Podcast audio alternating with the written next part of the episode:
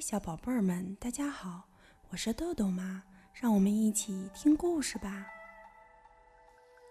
今天我们要讲的故事是由一位来自美国的大朋友亚当·雷克斯为我们写的，张子墨翻译，未来出版社出版。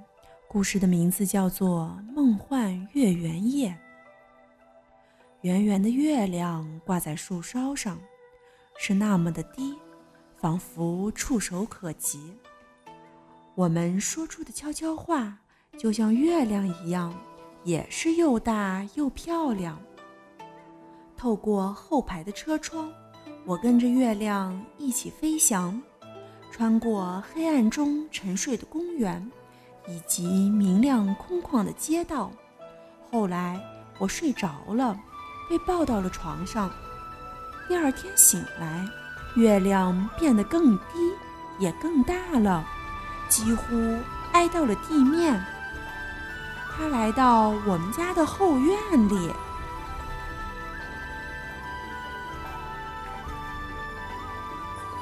我问它为什么这么低，这么圆，而且落在我们家的后院里。嗯，爸爸摸了摸下巴，抱我上去，爸爸。骑在爸爸的肩膀上，我用指尖碰到了月亮，冰冷。我爬进一个陨石坑，我要到处去看看。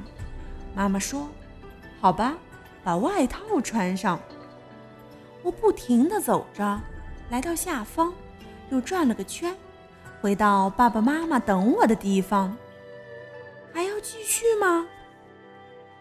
我们错过了早晨，小镇从黑暗中苏醒过来，开始一天的工作。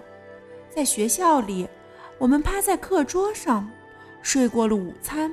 透过沉重的睫毛，穿过窗户，掠过枯瘦的树木，我看到那轮蓝色的月亮，正凝视着我。科学课上，艾伦老师写道。月亮有领地，导致潮涨潮落。英文课堂，他写道：“月亮是名词，有时是动词。”数学课上，他写下一个公式：一加一等于月亮。然后他眨了眨眼，面向黑板退了几步，写错了。他说：“我困了，下课。”我一边走。一边打量疲惫的人们，他们一一声不吭，拖着沉重的脚步走过泥泞的雪地，在红绿灯前直打瞌睡。布里克大街上的乐队只能对着麦克风叹息：“噜啦噗噗，我爱你。”嘘啊，噜啦，噜啦噗噗。然后我也打了个哈欠。他一路摇晃着，四处飘荡，越过两个警察，穿过圆形的广场，最后跟我回了家。在后院里，爸爸妈妈拿出毛毯和桌布，想把月亮藏起来。是热气球？邻居靠在栅栏上打着哈欠问：“是的，我也这么想。”妈妈说。最近正流行这个，爸爸说。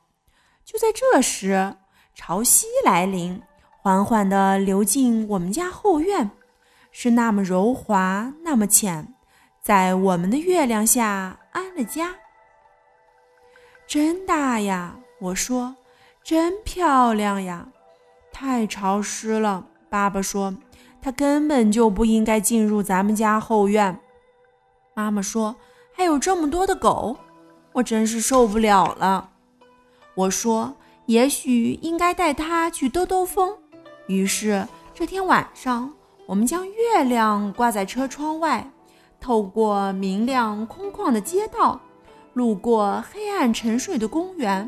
它跟着我们一路爬上山顶，挂上了树梢。然后我对月亮说：“别动啊。”当汽车轰隆着离开时，我对月亮说：“别动啊！”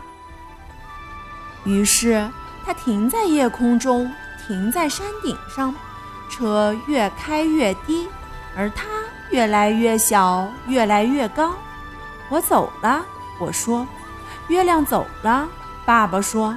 咱们的漂亮桌布走了，妈妈说。在呼隆的车里，我睡着了。爸爸将我抱上床，说了声晚安。